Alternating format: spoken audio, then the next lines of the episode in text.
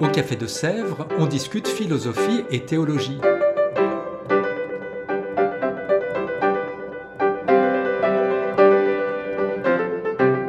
C'est là que chaque semaine, Claire et Isabelle dialoguent avec un enseignant du Centre Sèvres, faculté jésuite de Paris.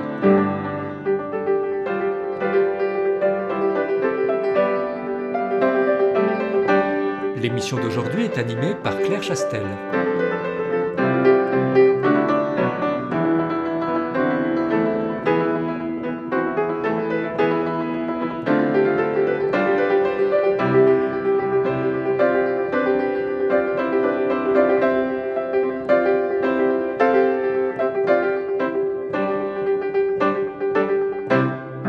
Bonjour à toutes et à tous. Est-ce que c'est possible de débattre sans s'étriper? Est-ce que c'est possible en ce temps d'élection On entend beaucoup de débats à la télévision, à la radio, dans les journaux. Peut-être que la philosophie, dans sa tradition, a une manière de débattre un petit peu différente, qui s'appelle la disputatio. Et pour parler de la disputatio aujourd'hui, nous accueillons Guillaume Cos. Bonjour Guillaume. Bonjour. Guillaume, vous êtes professeur de philosophie, euh, vous êtes philosophe, spécialiste de Paul Ricoeur et vous êtes aussi directeur des études du premier cycle ici au Centre Sèvres. Alors le 5 avril prochain aura lieu un événement très important euh, que le Centre Sèvres coordonne en partie enfin, avec d'autres et que vous chapeautez, vous, vous, vous, vous aidez les étudiants à s'entraîner, c'est bien ça? Oui, oui, tout à fait. Et, et c'est un événement tout à fait singulier, c'est la première fois qu'il a lieu entre différentes universités, différents lycées et puis différents citoyens. Alors peut-être avant de parler de cet événement, euh, Guillaume, qu'est-ce que c'est la disputatio et quelle est l'origine de ce mot et puis de, ce qui se passe en philosophie autour de cette disputatio? Euh, bah, L'origine, on pourrait dire, est, parisienne au Moyen Âge, à, l'université de, Paris. Euh, la disputatio était un moment de l'apprentissage, un moment tout à fait central euh, il y avait trois moments hein, dans, l'apprentissage pour les étudiants la lectio, la répétitio et la disputatio. La lectio, c'était le maître qui commentait un, grand texte, un texte de référence. Ce commentaire était écouté par les étudiants et euh, ensuite, après, le, cours, les étudiants se retrouvaient en groupe et à partir du texte qu'ils avaient, ils essayaient de retrouver le commentaire de, de l'enseignant. Ça, c'est la répétition. Et ensuite, euh, il se retrouvait euh, dans la salle et euh, l'enseignant donnait des thèmes et un, un, groupe ou un étudiant devait défendre pour et l'autre devait défendre contre. C'était des manières de travailler les différentes interprétations possibles d'un texte. C'est une tradition qui a continué après dans le temps? C'est une tradition qui a été euh, reprise et beaucoup développée par, par les jésuites Ignace de Loyola, dans, la, dans, les constitutions de la Compagnie de Jésus, euh, donne comme exercice central de la formation des jésuites euh, la disputation. Euh, parce qu'il trouve dans cet exercice-là euh, quelque chose qu'il a, qu'il a découvert en, en, étudiant à Paris, pour lui-même, quelque chose qui est proche de la manière de faire des jésuites, qui donne beaucoup de, de place à l'exercice. Euh, apprendre passe par s'exercer. Mmh. Et ensuite, apprendre dans la disputation, c'est tout à fait central. C'est un, une affaire qui concerne toute la personne, euh, puisque c'est quelque chose qui a aussi une dimension théâtrale et qui euh, se joue en, conversation. Euh, et ça, c'est tout à fait central pour Ignace. La conversation que nous pouvons avoir les uns avec les autres, pour le dire vite, est une, manifestation de la vérité au sens le plus fort du terme, hein, c'est-à-dire une sorte de, d'écoute commune de, l'Esprit de Dieu. On est au cœur là un petit peu de, ce que ça signifie euh, de réactualiser cette disputatio. Euh, Est-ce que déjà à l'époque, dans, cette idée de, débattre, il n'y avait pas un risque de sophisme? Enfin, Est-ce qu'il n'y a pas un risque euh, de vouloir défendre sa vérité et briller et ne pas vraiment écouter ce que l'autre dit? Euh, alors, c'est une question euh, vraiment importante, euh, notamment parce que la disputatio a trouvé ses lettres de noblesse avant la modernité.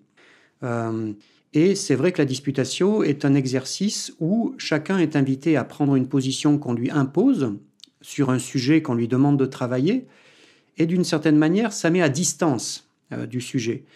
Et on pourrait dire ça quelque chose qui, est, peut aller jusqu'au jusqu'au sophisme dans la mesure où euh, on peut rentrer dans une forme de, de rapport euh, à ce qu'on défend qui est très extérieur.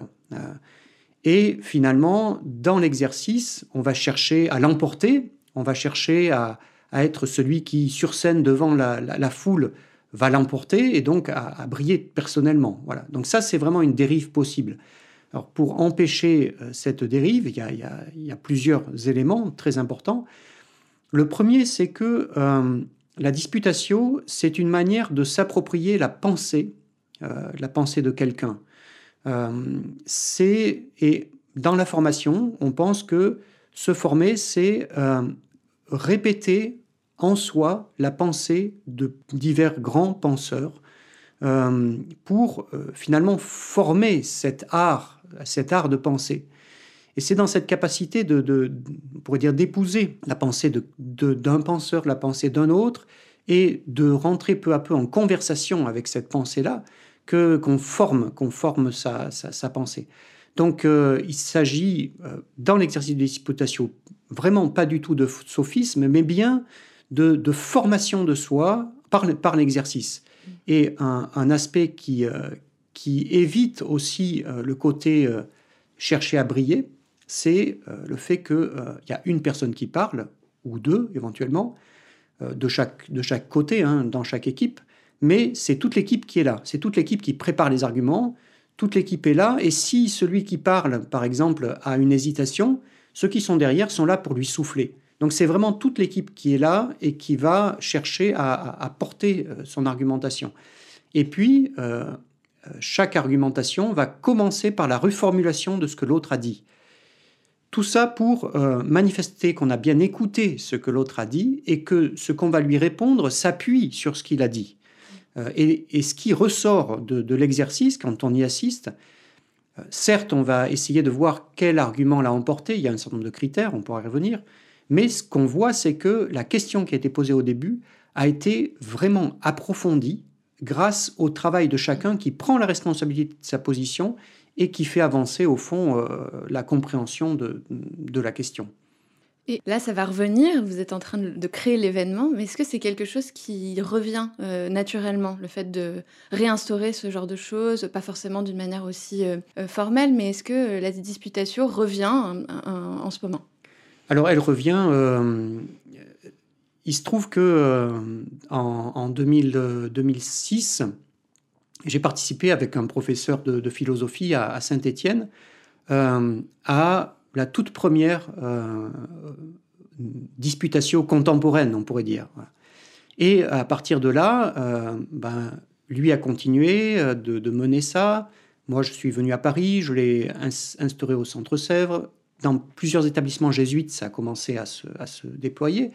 Il se trouve qu'il y a eu une réforme au lycée qui, euh, qui maintenant euh, met au, baccalauréat un, exercice oral, un grand oral. Euh, et on a vu aussi se développer un certain nombre de, de manifestations où l'oral trouve une grande place. Alors c'est vrai qu'on est dans une société où, l'oralité, la capacité de, de présenter sa, pensée à l'oral joue un très grand rôle. Euh, donc ça, la disputation rentre pour partie dans ce grand mouvement euh, de mise en valeur de l'oral. Ce qu'elle a de très spécifique, c'est euh, qu'elle garde un, rapport très fondamental à l'écrit.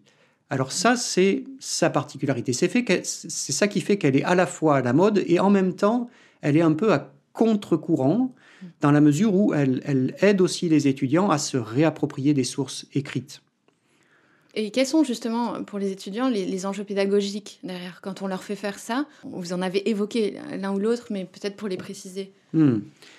Euh, alors, avec, euh, avec des étudiants du Centre Sèvres, nous sommes allés dans, des lycées, euh, à Saint-Denis, à Stein, à Meudon, pour former des, lycéens à cet exercice, ici, en, perspective de l'événement du, 5 avril. Et euh, les, à chaque fois, il y avait des enseignants en philosophie, en histoire qui étaient là, et euh, ils nous ont dit ce qu'ils avaient perçu de ce que leurs étudiants, de ce que leurs élèves avaient découvert par cet exercice-là. Une chose qu'ils ont dite, c'est que un certain nombre d'élèves, c'est la première fois qu'ils les voyaient parler vraiment. C'est-à-dire se lever, se tenir devant tout le monde, s'adresser et développer une pensée. Ce qui est finalement euh, un exercice qu'on leur, va leur demander maintenant pour le baccalauréat, mais auquel ils sont très très peu préparés. Et la disputation permet ça, notamment parce que euh, elle, elle, elle, donne des, des, clés pour ça. Elle, elle fournit le thème à préparer et elle donne une équipe qui va préparer des arguments. Donc celui qui doit parler, il a déjà travaillé avec d'autres des arguments. Et ensuite, on lui donne sa position et c'est très libérant. Euh, plusieurs enseignants l'ont dit, c'est aussi ce que les élèves ont, rapporté. C'est très libérant de devoir défendre une position qui n'est pas forcément la sienne, mais encore ça, c'est pas le point, c'est que ceux qui écoutent vont pas euh, tout de suite identifier la personne avec ce qu'elle est en train de dire. Mmh. Ça, c'est très important. Ça met une distance entre ce que je suis et ce que je peux dire. Voilà. Ça ne veut pas dire que je ne peux pas me l'approprier, mais ça veut dire que je ne, suis pas tout à fait, tout de suite identifié à, ce que j'essaye de, dire et de penser. Là, c'est vraiment un, enjeu très, très, très fondamental, c'est-à-dire euh, quand je réfléchis, euh, spontanément, j'ai un avis, sur une question, voilà. Et cet exercice permet de prendre conscience que cet avis que j'ai, en réalité, euh, il y a d'autres avis possibles. En réfléchissant à ces autres avis possibles, je m'aperçois que le mien peut se, trouver confirmé ou fragilisé. Ça me fait comprendre aussi qu'il y a des paramètres qui sont très importants à prendre en compte que je n'avais pas pris en compte a priori. Euh, donc c'est vraiment une, mise en, scène de ce que déjà euh, Socrate disait. Penser, c'est euh, avoir une, agora intérieure, c'est-à-dire la capacité de mettre en scène les voix d'un certain nombre de groupes, de groupes d'intérêt, de, personnes différentes de moi, pour que le sujet que je suis en train d'aborder résonne de toutes ces voix et prenne de l'ampleur, en réalité, c'est ça. Et, qu'est-ce qui va se passer exactement le 5 avril? Alors, ça va se passer comment, justement? Il y a plusieurs groupes, c'est ça? Il y a des groupes de lycéens, des groupes d'étudiants et des groupes de citoyens, vous m'avez dit. Oui. Euh, comment Est-ce qu'il y a un plan de soirée? Comment, comment ça se passe? Euh, Oui, il y a un plan de soirée qui a été euh, élaboré par Myriam Korishi, qui est celle qui organise les Nuits de la philosophie chaque année, qui est un grand événement philosophique. Et alors, la manière dont elle l'a pensé, à partir de l'exercice de disputation qu'on pratique, nous, ici, ou dans, les collèges, les lycées, c'est que on va commencer par une leçon inaugurale, vraiment à l'ancienne, euh, par un philosophe politique, Jean-Claude Milner. Jean-Claude Milner, auparavant, a déjà fourni les trois thématiques que chacun des groupes est en train de travailler, et a fourni pour chacune des thématiques euh, une thématique qui est formulée de telle manière qu'on puisse avoir une position courte pour une position contre, et il a fourni aussi une bibliographie. Donc les groupes sont déjà en train de travailler, sachant que les groupes ne savent pas hein, la position qu'ils auront à défendre, mais ils savent sur quel thème il faut qu'ils travaillent. Cette leçon inaugurale, ça permettra à Jean-Claude Milner de rappeler ces trois grands thèmes, mais aussi d'expliquer pourquoi il a choisi ces thèmes et dans quelle mesure ces thèmes s'articulent les uns aux autres. Ils, forment un tout, euh, ces thèmes. Et ça va permettre ensuite à tout le public qui écoutera euh, de comprendre euh, où se situe l'enjeu de chacune des disputations qui aura lieu un peu plus tard. Jean-Claude Milner va parler, puis euh, il y aura ensuite un temps d'une heure et demie qui sera mis à profit par les équipes pour se préparer, puisqu'à l'issue de l'intervention de Jean-Claude Milner, ils découvriront quelle est la position qu'ils doivent défendre. Donc les équipes vont partir, les équipes de lycéens, les équipes d'étudiants et les équipes de citoyens. Euh, à chaque fois, une équipe, c'est environ 15 personnes. Euh, voilà, ils vont travailler pendant une heure et quart. Et pendant ce temps-là, le public euh, sera réparti dans, dans, deux grands ateliers dans lesquels ils vont expérimenter d'autres formes de débat qui sont aux antipodes de la disputation. Donc, par exemple, des débats beaucoup plus euh, polémiques, euh, où chacun essaye d'emporter le morceau, etc. pour mettre les, spectateurs dans la position de découvrir la particularité et la richesse de cet exercice typique qu'est la disputation. Et ensuite, tout le monde se retrouve dans le grand amphi de la Sorbonne, où là, ben, on va entendre d'abord les lycéens disputer, puis il y aura un petit jury composé des professeurs des lycéens qui vont désigner à partir d'un certain nombre de critères quel est l'argument qui l'a emporté, puis on écoutera les, étudiants, avec pareil un petit jury de professeurs d'université, et puis on écoutera les citoyens, et là le jury, ce sera le public.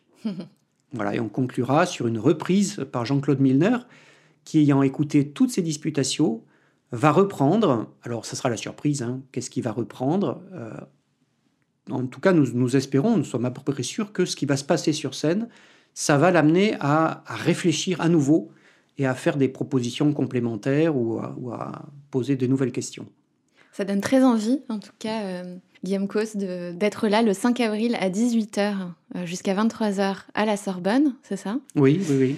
Donc merci beaucoup d'être venu euh, nous, nous, raconter à la fois l'histoire, le passé, le présent et, et puis bah, on espère très fort le futur de la Disputatio qui va venir enrichir nos débats et approfondir notre pensée ensemble.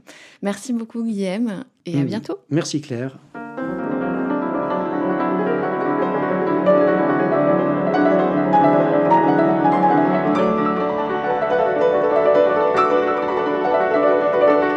Écoutiez Café de Sèvres, le podcast du Centre Sèvres, faculté jésuite de Paris, en partenariat avec RCF.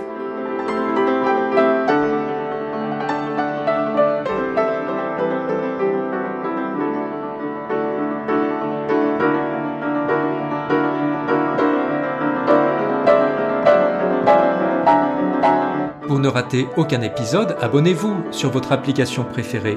Spotify, Deezer, Apple Podcast ou Google Podcast.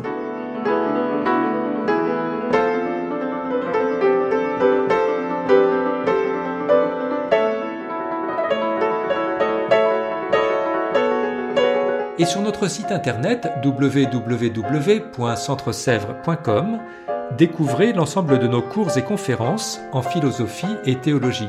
À bientôt!